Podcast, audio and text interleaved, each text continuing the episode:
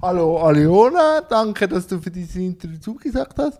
Würdest du dich mal kurz vorstellen, wer du bist und was du alles so machst? Hallo Jan, als erstes Dankeschön für die Einladung. Es freut mich sehr, hier zu sein und mit dir zu plaudern. Äh, mein Name ist Aliona Bachmann, ich komme ursprünglich aus der kulturellen Hauptstadt von Russland, aus St. Petersburg, lebe seit mittlerweile sieben Jahren in der Schweiz und äh, versuche hier mit meinem Superteam von mypart.ch ähm, die Barrierefreiheit im Web voranzutreiben und erfülle auch meinen Kindheitstraum, sage ich mal so, als Videojournalistin bei Telebern. Wann kamst du zum ersten Mal in Berührung mit Barrierefreiheit? So, ja gut, also bewusst. Bewusst, bewusst. gut, genau, weil unbewusst das wahrscheinlich, ja. Äh, es ist, ja, immer, immer, wenn man so denkt, irgendwie am Bahnhof oder, oder äh, in einem Geschäft oder wo auch immer. Aber bewusst, das ist wahrscheinlich schon der Zeitpunkt, wo wir äh, mit zwei weiteren Kollegen unser Projekt gestartet haben. Das war vor vier Jahren. Und äh, da haben wir eben überlegt über die Barrierefreiheit der PDF-Dokumente. Und äh, da haben wir ziemlich viel recherchiert und auch mit Betroffenen gesprochen und tiefer und tiefer und tiefer ins Thema hineingegangen. Und da war es mir schon wirklich bewusst, hey, es ist ein Riesenbedürfnis, etwas zu machen und, und ein Riesenpotenzial, wo man etwas auch optimieren könnte. Aber noch vor den Gesprächen mit den Freunden, wann kam so die, das für dich persönlich, also kamen die auf dich zu oder wie war das dann so mit der Barrierefreiheit? Oder mhm. Warst du am Morgen plötzlich aufgestanden und hast mal PDFs angeschaut und gedacht... Das könnte ich machen. wie war das? Wie, Nein, ich muss, also ich muss sagen, ich bin eine Quereinsteigerin. Cool, cool.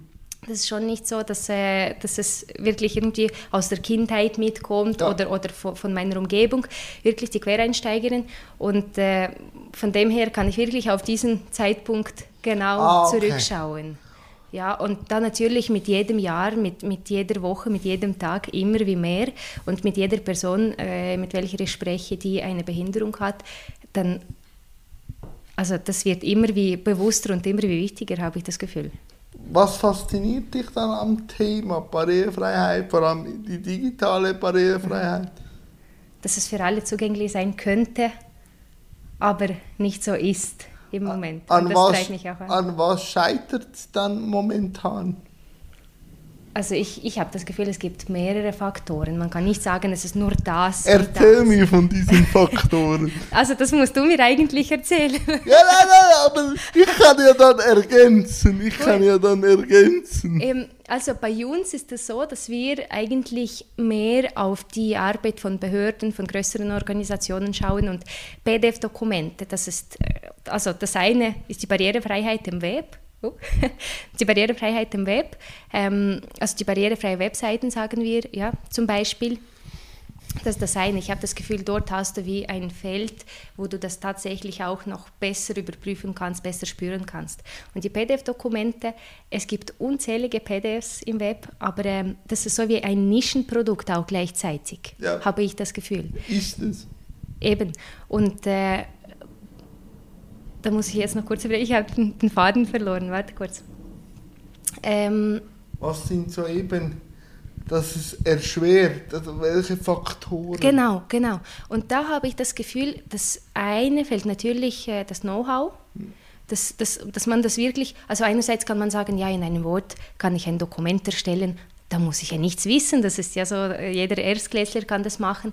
Und andererseits merke ich, wenn wir ja bei den Kursen oder, oder bei, bei, ähm, äh, auch bei den Beratungen merke ich, es ist eigentlich gar nicht so auch im Kopf. Also wenn eine Person beginnt, äh, Leerzeile, Leerzeile mit Enter einfügen, um, um ein bisschen Platz zu gewinnen oder, oder äh, das irgendwie zu formatieren, da kann man ziemlich schnell sagen, ja, da muss man die Gewohnheiten ab, abbauen oder verändern, ja. wenn ich das so sagen kann. Und von dem her habe ich das Gefühl auch, das ist auch die Schwierigkeit. Die Barrierefreiheit, das ist ein Prozess, das ist auch ein Lernprozess, was auch mit, mit äh, viel Verständnis und auch mit viel Zeit verbunden ist. Und wieso Verständnis und viel Zeit? Weil ich habe auch das Gefühl, dass es irgendwie auch mit einem kulturellen Wandel zu tun hat. Und, und das ist immer das Schwere. könnte auch ein Faktor ein bisschen die Faulheit sein. Faulheit Ja. könnte sehr gut sein. Weil ich, ich stelle, also, weil solange sie ja nicht gebraucht wird, Ja. muss man es ja auch nicht umstellen, Ja. oder? Also ich, ich kann sagen, in diesen vier Jahren habe ich so viele ähm, Gründe gehört, wieso man das gerade das nicht machen kann. Erzähl mir drei. Budget? Ja, das ist Wir sind, was immer, egal was. genau, genau. Das, eigentlich sind wir in der Schweiz, Ja. aber ähm, das Budget wird immer genannt und also wie kann ich das sagen? Wie kann ich das formulieren, dass ich keinem zu nahe trete? Ähm, Nein, ich habe das also, Gefühl, dass ich kann das immer sagen, wenn es um irgendwas geht, ist es immer zuerst das Budget ja, und dann die Ressourcen, die Manpower oder Genau. die Womanpower. genau. Wir haben niemanden, der Zeit hat, sich dort reinzuknien. Das Genau. sind immer die zwei Totschlager. Und das, und das wird ganz schön mit Prioritäten Ja, genannt, habe ja. ich das Gefühl. Also im Moment haben wir andere Prioritäten, aber das Thema ist definitiv wichtig. Also das, das sind so Sachen, die ich ähm, eigentlich meistens höre. Und ich habe das Gefühl, man hat auch irgendwie vielleicht auch Angst oder zu viel wegen, dem Respekt. Digi wegen dem digitalen Aspekt. Ja, also weißt du, du, also ich denke nicht, dass, dass die Barrierefreiheit an sich schwer ist, aber bis du das umgestellt hast, bis du den Prozess umgestellt hast, Das da brauchst halt du schon. Mindveränderung oder also Genau. Mindset-Veränderung. Genau, genau. Und das, denke ich, das ist die größte Hürde. Also wenn man die Leute wie unterstützt und, und wie den Weg zeigt, wie kannst du wie den ersten Schritt machen, das ist ja eigentlich übrigens bei allem so. Den ersten Schritt machen und dann macht man einfach weiter. Ja, vor allem, eh, man macht den ersten Schritt ins Ungewisse manchmal. Und alles, was ungewiss Genau. ist, macht den Leuten Angst, oder? Genau. Aber das Know-how und die, die Möglichkeiten, es digital barrierefrei Mhm. zu machen, wären ja da, oder? Das ist so. An was muss man dann denken, wenn man jetzt PDFs digitalisieren will und auch barrierefrei machen will, außer man bucht euch. Das ist schon so. Aber was braucht es? Also ich habe das Gefühl, man braucht als erstes einfach gesunden Menschenverstand. Weißt du, Ja, das ich ist so. verstehe das schon. Ja, ja. weißt du, ich überlege, ich überlege mir immer so, ja, äh, der eine Weg bei einem Dokument ist, man macht einfach, dass man Zeit spart, schnell, das sieht optisch gut aus, im Hintergrund denkt keiner, wie das, wie das vorgelesen wird, zum Beispiel von einem Screenreader. Aber wenn du überlegst, wenn du schon mal die Augen schließt, also ich beziehe jetzt mich ja, wirklich alles- konkret auf die alles. PDF-Dokumente und, und Erzähl mir alles. Das bist Also. du da. Höret, höret. Nein, aber eben, ähm, wenn du schon mal die Augen schließt und versucht, versuchst dir zu vorzustellen, wie ist dieses Dokument, ist es verständlich oder nicht, habe ich etwas ähm, klar formuliert oder nicht. Es sind bei einigen Dokumenten, ich gehe nicht mal auf die Struktur, ich schaue schon beim Inhalt. Weißt du, das ist, das ist schon eine Geschichte an sich. Ja, natürlich. Und ich habe das Gefühl, mit dem gesunden Menschenverstand verstehe ich das. Versteht meine Oma, die das liest, das? Versteht meine Schwester das? Weißt du, so schon diese Fragen, die können schon einiges äh, bei einigem helfen. Und dann das andere, auf die, auf die Regeln zu schauen. Ähm, es gibt ziemlich vieles, was man auch mit einfachen Mitteln machen kann, mit, mit einfachen Schritten, was dann vielleicht auch im Alltag die Zeit auch ähm, erspart, wenn du das wirklich im Griff hast dann. Weil eben, ich habe ja auf den Punkt Faulheit Mhm. äh. Provokativ. Ja, natürlich, ich bin ein Provokateur. Ein, das habe ich eben schon auch gemerkt, weil ich hatte mal mit einer Verwaltung zu tun und die haben mich angestellt und dann kam der Vertrag per PDF. Mhm. Und normalerweise bin ich ein bisschen frustriert, so, drücke es aber trotzdem aus. Und dann frage ich meistens meine Mutter, ob sie mir die IBAN und so äh, reinschreibt. Und an diesem Punkt war ich mit dieser Verwaltung auch und habe dann gedacht, jetzt nehme ich mir trotzdem die Zeit und rufe der Verwaltung an. Und dann hat jemand abgenommen, habe ich gesagt, ich habe den Vertrag, aber momentan kommt mich niemand besuchen, ich kann den alleine so nicht ausfüllen. Mhm. Und dann kam lange keine Antwort und dann so, ja, wir... Panik ausgebrochen. Panik ein bisschen und dann, wir suchen nach Möglichkeiten. Ja. Und dann kam ein halb barrierefreies Dokument. Ich konnte schon extrem viel reinschreiben. Darum die, die Faulheit, solange es eben nicht sichtbar gemacht wird, dass es eben gefragt wird, müssen sie sich auch nicht verändern. Und darum wollte ich mit diesem Punkt Das ist so. Faulheit ran. Weil eben, es gäbe Möglichkeiten, Ja. ziemlich einfache, Ja. oder? Aber das ist so. Ähm, und andererseits habe ich das Gefühl, den Menschen kann man das auch nicht immer übel nehmen, weil nein. einige, einige kennen sich nicht mal mit Genau. dem Thema aus, weißt du, und die würden das vielleicht machen, aber haben gar keine Informationen. Ob schon man kann sagen, ja, das, äh, wir leben im 21. Jahrhundert und man kann die Informationen auch selber beschaffen, aber ich habe manchmal das Gefühl, im, im Arbeitsalltag hast du so einiges äh, zu tun und, und so viel um die Ohren, dass du wie proaktiv das wirklich machen solltest und die Informationen aneignen solltest. Aber äh, eben, da kommt auch, weiß nicht, Faulheit oder keine Ka Kapazitäten. Das auch. Ah, Und eben, eben, die Seite hast du jetzt schön abgedeckt von der Verwaltungsseite her eben. Aber auch ich muss mich dann auch immer wieder fragen, rufe ich dort an, investiere ich Zeit, suche mir die Reibung oder sage ich einfach, ja, ein bisschen, ja, scheiß drauf, dann drucke ich es halt aus und frage, da ich keine Zeit habe, mich eine halbe Stunde, Stunde mit der Verwaltung an einem Tisch zu sitzen, aber trotzdem muss es ab und zu gemacht Ja. werden, um wieder Sichtbarkeit zu generieren. Oder noch eine, ein, ein anderer Aspekt. Schau mal, du kannst das noch irgendwie mit, mit Genau. deinen Verwandten anschauen und das so irgendwie dann ausdrucken, unterschreiben, weiterschicken und so weiter und so fort. Was machen die Leute, die keine Angehörigen haben? Was machen die Leute, die das nicht unterschreiben, also ausdrucken und unterschreiben können, weil sie nicht mal wissen, wo das Feld ist? Genau.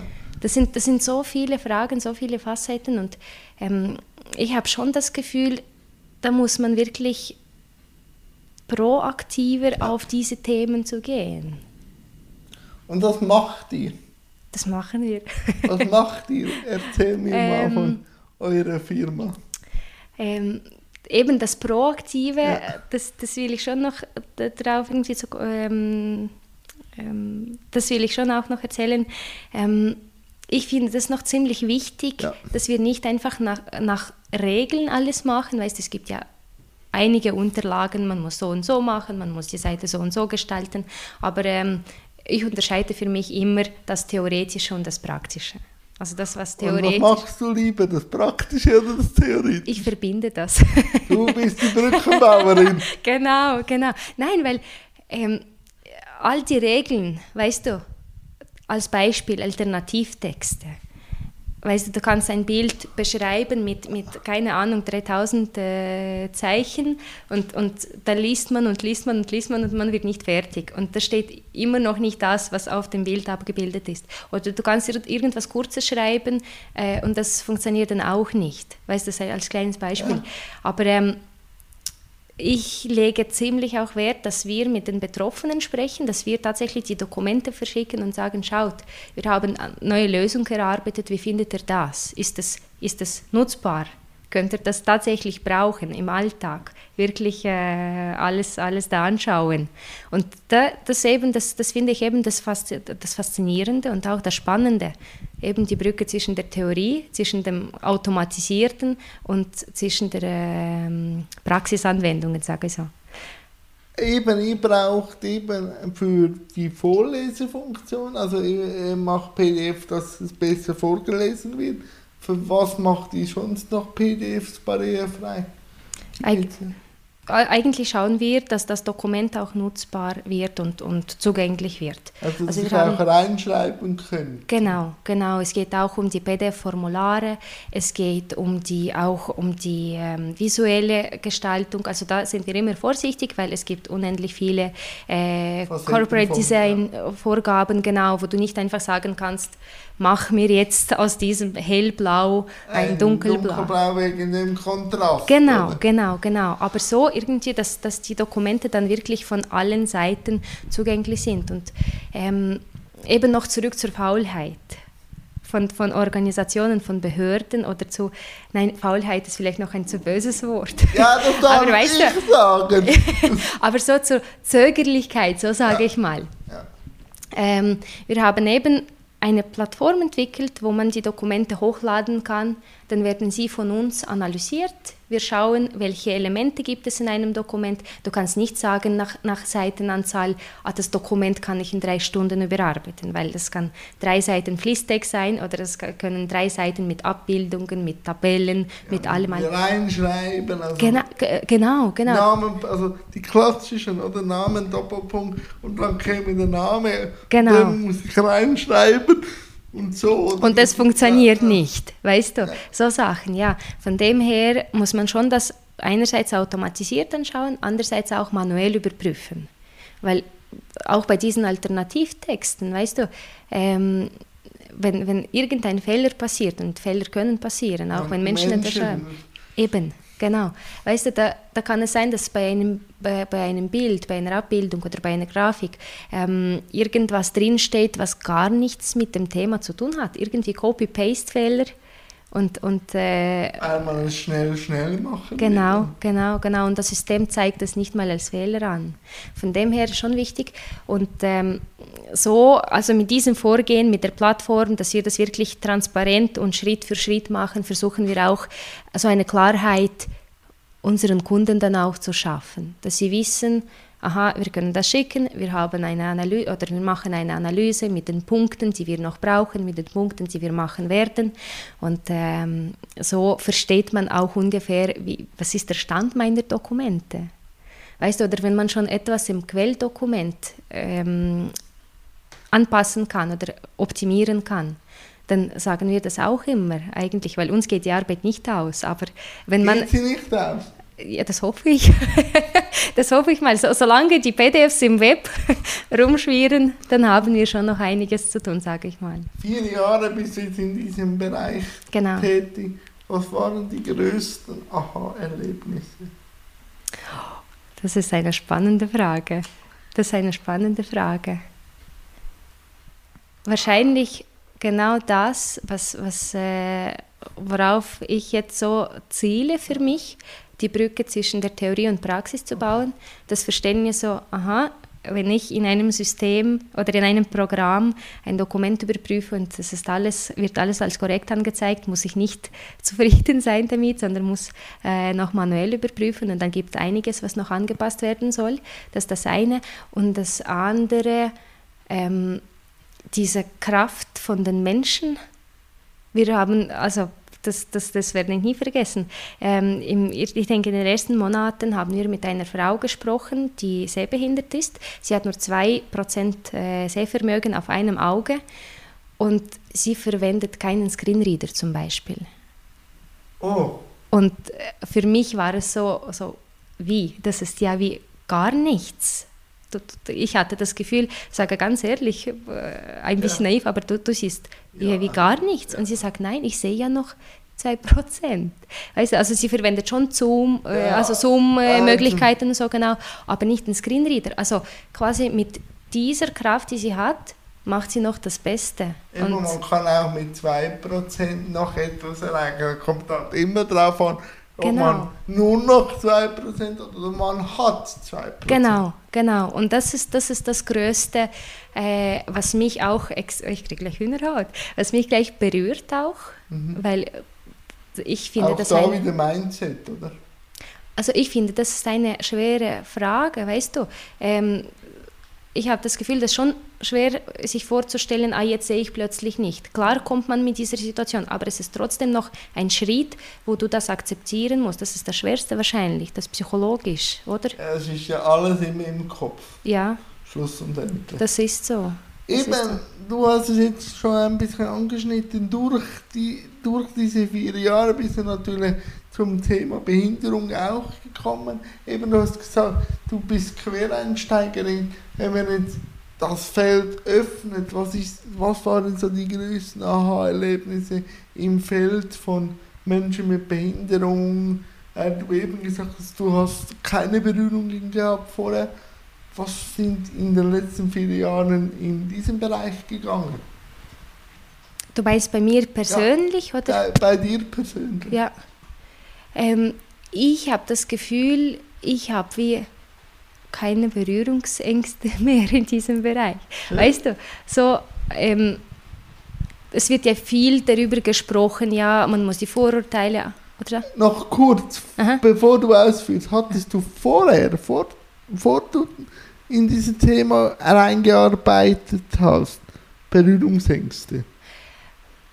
Nicht, dass ich, okay. nicht, nicht, dass ich äh, daran so bewusst nachgedacht ja. habe, aber ich würde sagen schon. Wo? Weil ich weniger. Was? Ähm, ich kann das nicht konkret okay. sagen, aber ich habe das Gefühl, weißt du, dadurch, dass ich wie zu wenig mhm. wusste. Ja, weil man es nicht gesehen hat oder genau. als Kind nicht. Oder weißt du, oder ich komme aus Russland und äh, das ist die Situation mit der Barrierefreiheit, mit Zugänglichkeit und allem, ist eine ganz andere. Ja, äh, oder es war ja auch mal in einer Dokumentation, äh, in den 80ern gab es offiziell gar keine Behinderung ja. in Russland. Ja, das, das, ist Fakt. Also es gab es schon, aber nicht für die Öffentlichkeit. Mhm. Und, und jetzt durch die Paralympics und so ging es dann schon, aber eben, es ist 40 Jahre her, da gab es einfach nichts, weil ja. Behinderung einfach defizitär war und genau. kein Leben. Genau. Und ja. irgendwo wirst du schon dadurch auch geprägt. Das glaube ich dir sofort. Und von dem her, das ist für mich eben die, die Situation, wo ich ähm, eben auch sage, eben keine Berührungsängste. Und jetzt, was ist für dich jetzt Behinderung?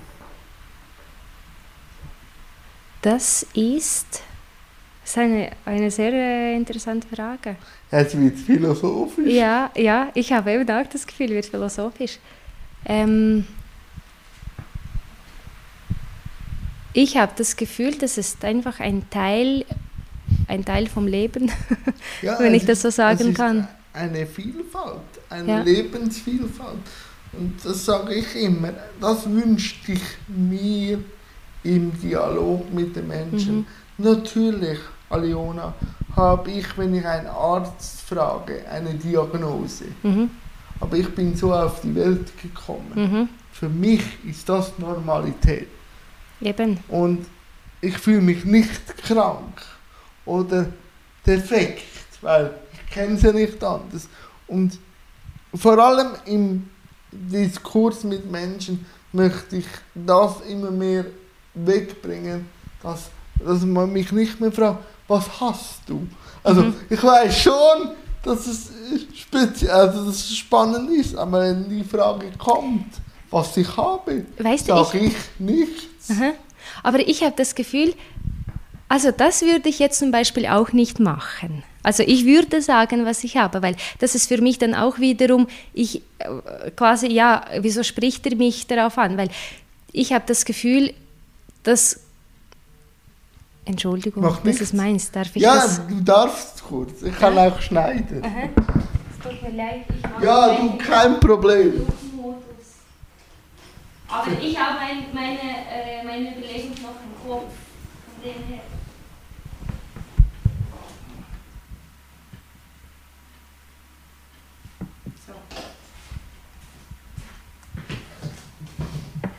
Zurück. Also ich hoffe nicht, dass es etwas Wichtiges war. Nein, nein, nein, okay. nein, nein, nein.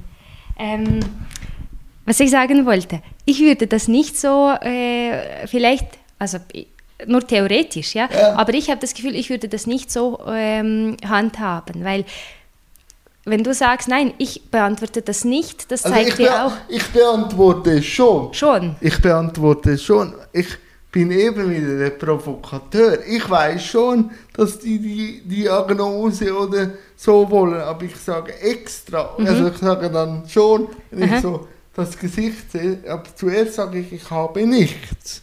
Ich bin mhm. für mich gesund. Mhm. Und dann siehst du, wie sie nach fragen und sich auch Aha. überlegen. Und dann sage ich, ja, natürlich habe ich eine Spastik. Aber wenn ich dir das jetzt sage, äh, hast du auch keine Ahnung. Und dann sage ich, generell bin ich für mich so gesund, weil Mhm. viele sagen dann, ich sei ein kranker Mensch.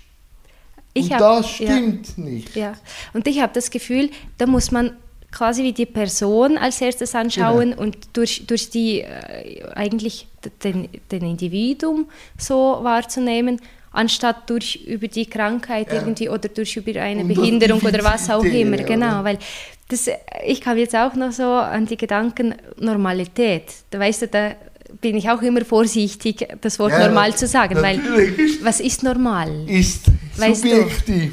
Die das Normalität von jeder Einzelnen Genau. ist sehr subjektiv. Genau. Und ich habe eben, ähm, ich habe vor ein paar Tagen noch daran gedacht, weißt du, die zwei Wörter Gleichberechtigung und Gleichstellung. Und ich habe für mich eigentlich bemerkt, ähm, klar, was, was mit der Gleichstellung gemeint wird, aber das Wort an sich, ich bin eigentlich gar nicht für dieses Wort, weil, weißt du, gleichgestellt, ich finde, die, jede Person ist ganz anders mit ihren äh, Charaktereigenschaften, genau, ja. genau, mit, mit ihren Es Gedanken, ja mit ihren, gleich gemacht genau, werden. aber Gleichberechtigung, dass alle gleichberechtigt werden, Am- also das ist dann schon was anderes. Genau, genau. Ja, ich, darum sage ich auch, es ist Sprache ist in diesem Game, in diesem Spiel auch Thema Ja. Behinderung so etwas von wichtig. Ja, Oder heilpädagogische Schule. Uns muss man eigentlich nicht heilen. mhm. Weil eben, wir sind nicht krank, das Mhm. ist Le Und da müsste man über Leben generell diskutieren. Was ist Leben? Eigentlich ist Leben alles und wieder nichts. Also jeder macht für sich das Leben, wie es ihm gefällt. Das macht schon Pippi Langstrom. Mhm. Ja. Das, so, aber das ist ein spannender Ansatz. Und weißt du, das ist auch wiederum noch interessant, dass das ist deine Position. Du Ja. siehst es so und also ich finde es super. Ja, ich es weiß gibt, schon. Es gibt auch andere Leute, die, die mit einem riesen Mitleid durch das Leben gehen. Ja, und das stimmt Und das ist schon was anderes, auch. ja. Und äh, wahrscheinlich bekommen sie das auch, was sie möchten.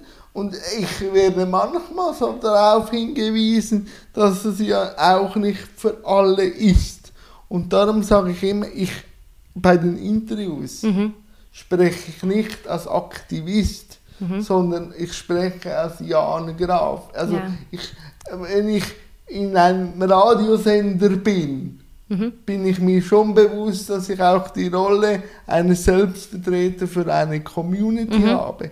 Aber da spreche ich nur Jan mit Aliona. Genau. Und darum nehme ich manchmal auch ein bisschen eine Einstellung ein, die man auch, die auch zum sich reiben einlässt. Also ich möchte ja auch den Dialog ein bisschen auftun und da muss man nochmal Seiten einnehmen, dass man auch gesprächsbereit ist. Also da bin ich jetzt noch gespannt. Ich habe jetzt auch gerade daran gedacht, ähm, das wird ja schon jetzt überall geschaut, also mit, mit äh, UNO-BRK und allem, dass es, dass es jetzt wirklich ähm, alles, ich sage so, ins Laufen kommt. Ja. Und was ich noch so als ein spannender Ansatz finde, ähm, was meinst du, wenn ich sage, auch Menschen mit Behinderungen dürfen diskriminiert werden? Ich weiß, wohin du zielen möchtest. Also, das sage ich ja auch immer. Und da muss ich ein bisschen ausführen. Aha. Ich bin ja ein sehr starker Befürworter für den integrativen Schulansatz. Und dann komme ich immer als Gegenargument zu hören, dass ja dass, dass Mobbing und Diskriminierung ja dann eingeladen wird. Also weil Kinder ja untereinander brutal sind. Also wenn, wenn jemand in eine Regelschule gehen könnte. Und dann sage ich, ja, das passiert. Aber wir müssen als Gesellschaft das Thema Diskriminierung und ähm, Mobbing lösen. Mhm. Und da kann man das Thema Behinderung nicht einfach wegschließen und sagen, sondern wir müssen alle an diesem Thema arbeiten, dass niemand gemobbt oder diskriminiert ist so, wird. ja. Und darum finde ich das schon, äh, man kann es provokant ansehen, aber ich weiß, wo, also du möchtest, also er muss mich korrigieren, ich mache das dann auch, wenn es um Witze geht, um das Thema Behinderung, wenn man es auskludiert, also wenn man sagt, über das Thema Behinderung darf man keine Witze machen, dann finde ich es auch wieder diskriminierend, weil man dann sagt, oh ich nicht, alle anderen schon, aber euch nicht. Deine, äh, deine Frage war ja auch so gezielt, dass es am Leben einfach teilnimmt, auch Eben. mit den Schattenseiten. Genau, genau. Und das, und das habe ich das Gefühl, das eben gehört auch zu diesem kulturellen Wandel, was, was einfach also stattfindet. wir so. müssen alle an gewissen Themen arbeiten, dass die Gesellschaft eben auch weniger gemobbt wird, dass sexuelle Gewalt nicht stattfindet, aber einfach zu sagen, ja Menschen mit Behinderung dürfen diese Erfahrung einfach nicht machen, Mhm. ist auch irgendwo speziell, Mhm. weil ich sage dann das immer auch, wenn man sie nur beschützt äh, und eben sagt, eben sexuelle Gewalt gar nicht und auch über das Thema Sexualität wird auch nicht gesprochen. Das ist dann eher das Potenzial, wenn sie dann mal rauskommen, Aha. dass sie eben Opfer werden, weil sie nicht geschult und auch nicht vorbereitet werden, Genau. weil es passieren könnte. Ja. Da brauch, braucht man auch gewisse Skills. Das ist so, ja. Ah, ist noch spannend. Ja. Doch, doch. Und das Thema UNO-BRK sage ich einfach, und da mache ich mir auch wieder fa- äh, bei gewissen PolitikerInnen keine Freunde, wenn ich sage, wenn man die Barrierefreiheit, also die physische, aber auch die digitale, durchziehen will, 100%, dann bin ich der festen Überzeugung, wäre vieles schon gemacht, ohne Und zu fest ins Detail gehen zu müssen. Weil äh, die politische Diskussion fängt für mich falsch an. Man sagt, es wird erst umgebaut oder auch bei euch, es wird erst äh, digitale Barrierefreiheit gemacht, wenn es gebraucht wird. Ja. Also so. Quasi, wenn jemand kommt und sagt, hey, ich komme dort Ja. gar nicht durch. Aha, da sollte man was machen, ja. Ja, oder dann äh, spricht man von der Verhältnismäßigkeit. Oder, und dann sage ich, ja, aber wenn es, wie wollt ihr von der Verhältnismäßigkeit sprechen, wenn es überhaupt jetzt nicht geht? Also ich kenne selten jemand, der sich das antut, außer jetzt vielleicht ich und ein paar andere crazy Menschen mit Behinderung, die einfach sagen, ich will in dieses Gebäude, egal ob es eine Treppe hat oder nicht.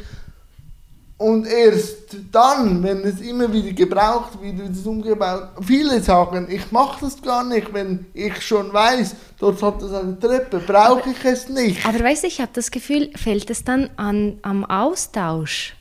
Weißt du, weil. Es fehlt an Haltung und Willen ja, von politischen Ämtern. Weil, weil ich sage, wenn alles umgebaut wäre, dann könnt ihr kommen und sagen, jetzt ist alles umgebaut. Jetzt ist alles möglich. Jetzt müsst ihr kommen und es auch brauchen. Jetzt könnt ihr nicht mehr mit dem Zeigefinger rausgehen und sagen, es ist ungerecht, weil es ist alles barrierefrei. Und erst dann könnt ihr sagen, jetzt müsst ihr. Vorher, bevor es nicht umgebaut ist, wird es echt schwierig, uns äh, das in die Schuhe zu schieben. Aber ich habe das Gefühl, da spielt der Austausch trotzdem eine, also nicht Ja, trotzdem, natürlich. spielt einfach eine immense Rolle, weil äh, als Politiker oder Politikerin kommst du vielleicht nicht immer selber auf die Idee, ah, ist es jetzt barrierefrei oder nicht? Oder wenn du schon dort bist, dann bist du schon ziemlich weit vorne, sage ich mal. Ja, ich ha, ist jetzt eben auch spannend. Ich habe jetzt momentan bei uns im Kanton Zug, mhm.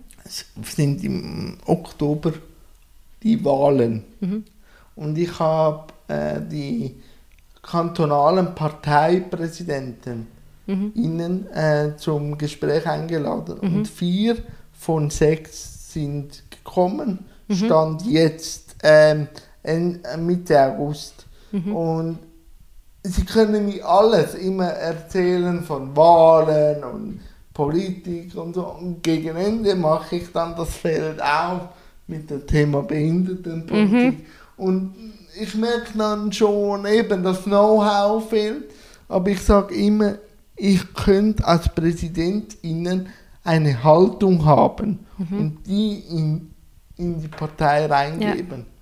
Aber es braucht so eine treibende Kraft, die ja, das natürlich. tatsächlich hat und in die Leute in die Massen bringt. Das braucht es überall. Ja, du kannst, weißt du, du kannst äh, eine Fachstelle für Menschen mit Behinderungen organisieren, aber wenn du keine Person hast drin, die, die pusht äh, und, und hat, Energie hat und sagt, so und so und so muss es gehen, da passiert ich sag, nichts. Ich sage einfach immer, der Spaß darf nicht verloren gehen. Wohl es ein sehr strenge Arbeit ist. Aber wenn ich nur immer fordere und immer mit dem Zeigefinger in die Welt rausgehe und überall immer nur motze, dann wird es schwierig. Du musst die Leute, die keine Ahnung haben und mhm. viele Menschen in, in dieser Gesellschaft haben eben noch gar keine Ahnung zum Thema Behinderung, die muss man aufklären, die muss man mhm. mitnehmen und sensibilisieren, erwarten. Ja. Weil wenn ich immer das mit dem so. Zeigefinger komme, dann sind äh, das, dann schalten die ab. Ja. Aber das ist eigentlich bei allem so, habe ja. ich das Gefühl. Das ist bei allem so. Es sind halt immer menschliche mhm. Themen. Darum ist ja. das Thema Behinderung halt auch ein, ein, ein menschliches Thema. Aber um noch den Bogen zu schließen, du bist mhm. auch journalistisch tätig ein genau, Ja. Wie ist da das Thema Behinderung im Journalismus vertreten? Und siehst du dort auch vielleicht seit, seit die UNO BRK gekommen ein bisschen ein mhm. Wandel in der Besprechung der Themen? Ähm, also ich muss da leider sagen, dass ich das Gefühl habe, dass es noch gar nicht so in den Köpfen ist. Das ist, das ist meine Wahrnehmung. Ja, also wir sprechen auch da, auch für die ja. Zuschauerinnen, wir sprechen da immer nur subjektiv. Ja. Also wir sprechen nicht für eine Gruppe. Ja, ja, schon. Aber ähm, das weißt du, wenn ich jetzt die Geschichten erzählen könnte, ah, der Kollege von mir hat das und das, äh, einen Artikel geschrieben über das und das, würde ich erzählen oder, oder ähm, irgendwie einen Bericht gemacht. Aber ich, wenn ich jetzt so überlege und, und schnell das sagen muss, kann ich wie das gar nicht sagen, dass in der letzten Zeit tatsächlich etwas zu, zum Thema Barrierefreiheit gemacht wurde. Ja, oder zum generellen Thema Behinderung. Ja. Also das, das genialste Projekt ist natürlich äh, Journalisten ohne Barrieren. Das bin ich auch ein bisschen vertreten. Also mhm. jetzt nicht als äh, Reporter, sondern mehr so im Hintergrund, mhm. weil ich äh, mein Business ja auch schon aufgezogen habe mhm. und vielleicht den jungen Menschen ein bisschen mhm. unter die Arme greifen mhm. könnte. Also da habe ich mal auch gedacht, oh, das wäre doch spannend. Ich bin über die Seite gestöbert, habe gedacht, das wäre doch spannend, würde auch mitmachen, bis ich dann äh, verstanden habe, Moment, das ist ja irgendwie, äh, da, da machen doch nur die Menschen mit einer Behinderung ja. mit, oder? Von ja, dem her. Äh, vielleicht ich schau mal, vielleicht als Coach oder ja. als Coaching. Also das finde ich, das ich extrem spannend, weil ich habe das Gefühl, das sind eben diese Berührungsängste, sie sind noch da. Also das eine, das Thema an sich irgendwie anzusprechen, ah, Moment, das ist wie, ich habe das Gefühl, in den Köpfen ist es das ist noch ein Nischenthema, ob schon das es ja gar nicht ein Nischenthema Nein, ist, weißt ist, du? Also eben, da muss ich immer ein bisschen schmunzeln, wenn man sagt, ja, das Thema Behinderung ist so, ja, Randgruppe. Mhm in der Schweiz hat es 1,8 Millionen Menschen mit einer so ein sichtbaren oder unsichtbaren Genau. Behinderung. Das ist fast ein Fünftel der Bevölkerung. Genau. Und das andere, das andere, wenn wir auch noch weitergehen mit der, mit der, äh, mit der einfachen Sprache, mit, mit, mit all dem, weißt du, es gibt so vieles, was man machen könnte und was man wirklich durch die Medien auch näher den, zu, zu den Menschen bringen könnte. Aber ich habe das Gefühl, dass es noch nicht so, dass es zu wenig äh, newshaltig, so irgendwie, oder zu wenig, keine Ahnung, wie ich das beschreiben Ja, kann. eben, Weißt du? es kommt was, weil es immer mehr Mhm. Menschen mit Behinderung hat, die sich sichtbar machen, die sagen, hey, sprecht mit uns, Ja. wieder nur über uns. Genau. Aber um wieder ein bisschen mehr zu dir zu kommen, ähm, was hat dich dann gereizt für den Journalismus? Was macht für dich einen guten Journalismus aus? Ich mag die Geschichten von Menschen hören und diese dann auch wiedergeben. Okay. Das ist das, ist das was mich fasziniert. Ähm, ich habe das Gefühl, eben, weißt du, noch zurück zu dieser Gleichberechtigung und Ja. nicht Gleichstellung, die Menschen sind so unterschiedlich. Ja. Und am liebsten würde ich Dokumentarfilme drehen, eigentlich, weil bei jedem Beitrag will ich, ähm, ja, in den News hast du ja eine bestimmte Zeit, weißt du, wo du den Beitrag Ja. machen kannst. Und Habe ich, ich auch würde, gesehen beim Fernsehen. Genau, und ich würde immer einfach äh, doku längere Dokumentarfilme machen. 24 Stunden. Nein, das schon nicht, das schon nicht. Weil, Ja, ich weiß schon. Äh, so kurz, knackig so, aber, aber trotzdem nicht in zwei, drei Minuten etwas zu erzählen, weißt weil ich habe das Gefühl, es gibt so vieles, was man zeigen kann und eben das hat auch mit der Sensibilisierung zu tun. Ich habe jetzt bei MyPar ähm, machen wir doch so ein, äh, machen wir solche ähm, Videoreihen, Ja. Aussicht und das so un, in einem unregelmäßigen äh, Zeitabschnitt kommen sie, äh, werden sie aus, ausgestrahlt, einfach auf YouTube äh, publiziert dann. Aber ähm, wird alles verlinkt. eben. aber nein, aber weißt du, dort versuche ich, versuche ich eben auch ähm, die Menschen und ihre Geschichten zu zeigen. Weißt du, eine Frau, die, die mit ihrem iPhone so schnell alles machen kann und mit, mit dem Smartphone so gut umgeht, dass ich das gar nicht kann. Weißt du, ob schon ich sehe und sie nicht. Das finde ich so faszinierend. Und wenn du das den Leuten zeigen kannst, durch, durch, Video, ähm, durch Videobeiträge, durch irgendwelche Podcasts oder so, also ich finde, das hat so einen Riesenwert, weil dann öffnet man sich, dann, dann lässt man die Geschichten auch irgendwie zu sich Ja. zum kommen und, Und da versteht man auch viel mehr. entsteht Wärme. Oder? Und aus Ja. Wärme hat man ja auch schon in der Biologie, entsteht ja immer was Neues. Ja. Doch, doch. Ja, eben, Aliona, ähm, ich wäre mit meinem Setting durch, aber da ich ja weiss, dass du gerne Geschichten fragst und er fragst, ist das jetzt eben der Zeitpunkt, in dem du noch ein, zwei, vielleicht drei Fragen mir stellen könntest? Feuerfrei. Also ich würde einfach fragen, wie dein Alltag aussieht. Momentan ziemlich ruhig, weil das bekannte Sommerloch. Mhm. Aber eben jetzt bin ich viel am Vorproduzieren. Also habe etwa, wenn alle ähm, GästInnen kommen Mhm. bis September, habe ich bis nächstes Jahr genug Material, um Mhm. Du wöchentlich, um wöchentlich Interviews zu bringen. Mhm. So, und da bin ich immer wieder am Vorbereiten, mich einlesen, Nachbearbeitung, ähm, Schneiden. Ich mache immer so einen Teaser für, für YouTube, aber dann möglichst ungeschnitten dann der Podcast und so.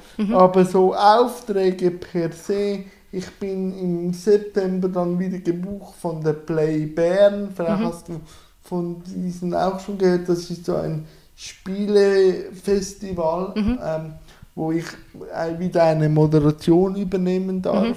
Dann bin ich noch an einer Hochschule, äh, wo ich als Experte eingeladen bin. Also so nach dem August ist das dann schon wieder der Drive. Aber mein Alltag ist ziemlich unterschiedlich, Mhm. weil ich würde mich so als selbstständiger ähm, bezeichnen. Also ich muss mir selber... Die Arbeit suchen ein, und Ja, und wenn ich nichts machen will, passiert auch nichts.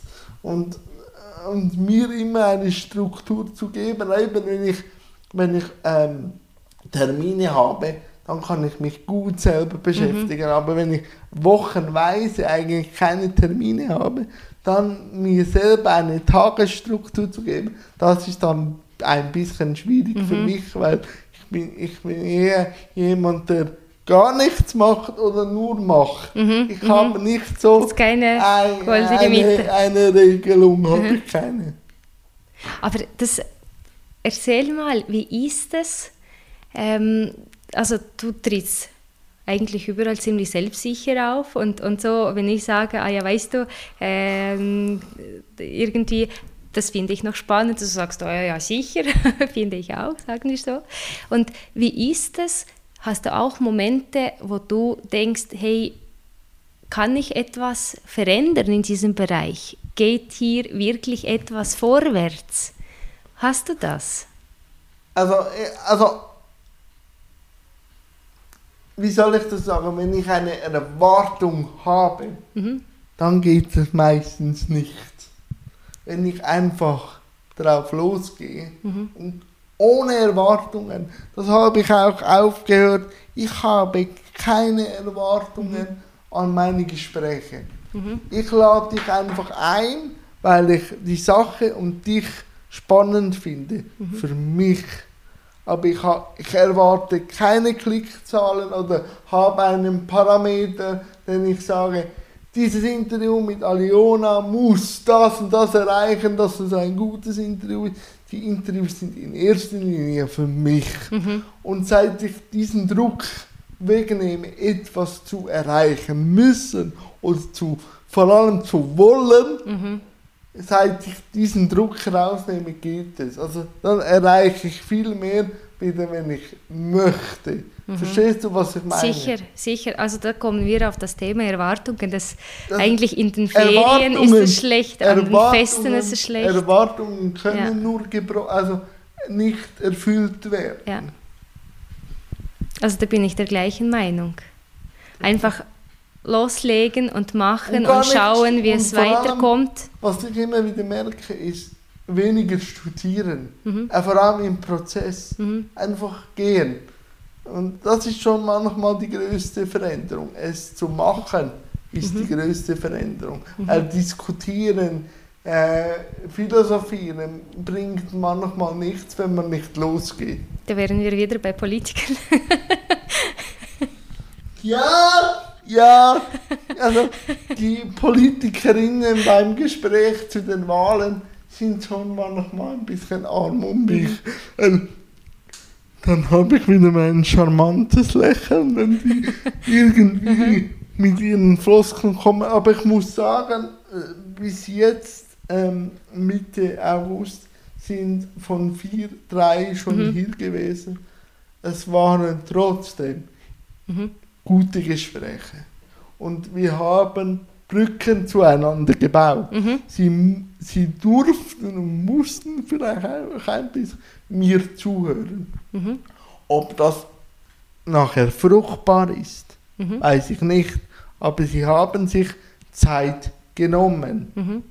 Aber auch da, ich habe keine Erwartungen an gewisse Personen, weil eben, da, du kannst nur enttäuscht werden, wenn du Erwartungen hast. Das ist wie an die Liebe.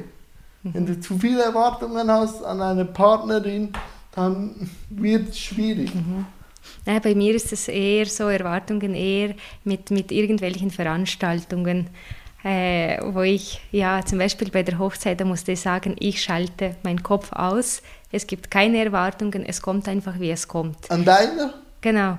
Weil das, das wäre dann wahrscheinlich das größte, der größte Fehler, wenn ich sagen würde, ich will das so, so und so haben. Klar, gab es einen Plan. Also einen Ja, Plan zu haben, finde ich richtig, Natürlich, ist gut. weil Leitplanken braucht man im Leben. Genau, genau. Aber dann irgendwie trotzdem zu sagen, hey, wenn es was anderes kommt, dann ist es so, dann muss es so sein. Hauptsache er sagt ja oder sie. Ja, das, Das ist hoffentlich. Das, das ist das Wichtigste. Oder? ja, also in Äh, dem äh, wenn man die Erwartungen hat an eine schöne Hochzeit, dann kommt sicher das Wetter und macht einen Strich durch die Rechnung. Eben, weil beim Wetter können wir nicht, äh, Glück. nicht etwas, etwas Stell- beeinflussen. Ja. Stell dir vor, jeder könnte noch das Wetter so beeinflussen, wie er haben will. Mhm. Das wäre Chaos. Also ich denke, da über jede Person wäre einfach irgendein Wölkchen oder Ja, eine oder Sonne oder so, weil da, da wären wir auch nicht bei einem zusammen, äh, bei einer gemeinsamen ähm, Lösung. Doch, doch. Mhm. Aliona, wir könnten, glaube ich, noch stundenlang sprechen. Das es war mir eine Ehre und danke vielmals. Danke auch, vom Herzen. Bis ein andermal. Ich glaube nicht, dass wir uns nur einmal gesehen haben. Das denke ich nicht.